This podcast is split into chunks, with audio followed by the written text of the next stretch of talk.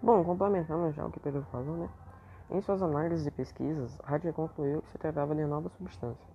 No primeiro momento, o elemento foi batizado como Colômbia, fazendo referência à homenagem à América, já que a amostra tinha sido coletada em Connecticut, ao sul dos Estados Unidos.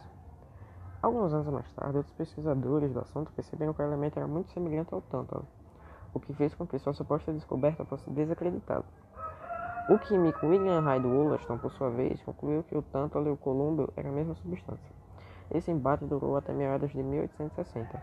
Apesar das dúvidas, em 1846, o químico alemão Henrik Rose redescobriu o elemento e o chamou de nióbio. O nome nióbio tornou-se oficial em 1950 pela União, da Inter... pela União Internacional da Química por Aplicada.